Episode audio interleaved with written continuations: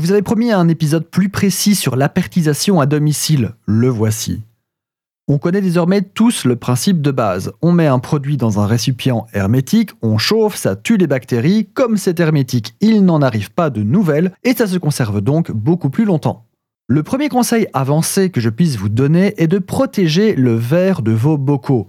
Protégez-les du choc thermique en prenant soin de plonger les bocaux fermés dans de l'eau qui sera à la même température que le produit. L'option la plus sécurisante est de remplir avec le produit froid et de commencer l'opération d'apertisation avec de l'eau froide. Protégez aussi le verre des chocs, non plus thermiques mais physiques cette fois-ci. En effet, lors de la chauffe, l'eau va naturellement être en ébullition, c'est ce qu'on lui demande. Si l'ébullition est trop violente, elle peut se faire entrechoquer les pots entre eux qui finiront par se briser. Pour ça, deux parachutes. Le premier est de garder une ébullition fine en ne chauffant qu'au juste minimum, et l'autre est d'entourer les bocaux de linge pour qu'ils ne se brisent pas les uns contre les autres.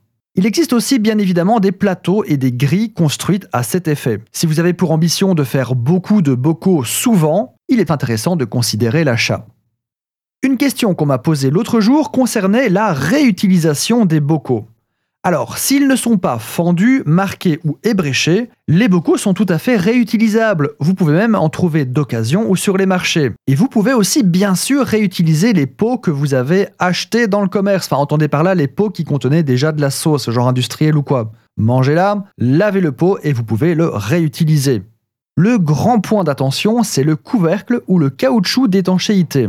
A priori, c'est à usage unique et ce n'est donc pas réutilisable, bien que dans la pratique ça peut fonctionner, mais il faut faire attention et rien ne garantit la réussite. Mais par chance, vous pouvez acheter des couvercles et des caoutchoucs neufs dans énormément de commerces et plateformes de vente en ligne spécialisées. À vos bocaux.